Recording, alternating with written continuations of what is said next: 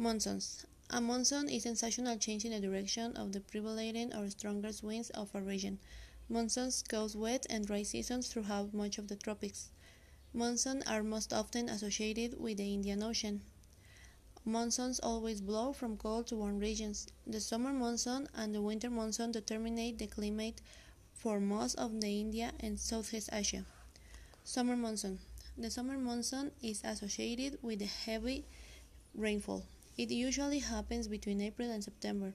As winter ends, warm, moist air from the Southeast Indian Ocean blows toward countries like India, Sri Lanka, Bangladesh, and Myanmar. The summer monsoon brings a humid climate and torrential rainfall to these areas. India and Southeast Asia depend on the summer monsoon. Agriculture, for example, relies on the yearly rain. Rice and tea are some crops that rely on the summer monsoon. Dairy farms, which help make India the largest milk producer in summer monsoon. Winter monsoon. The Indian Ocean's winter monsoons, which last from October to April, is well known is well known than its rainy summer equivalent.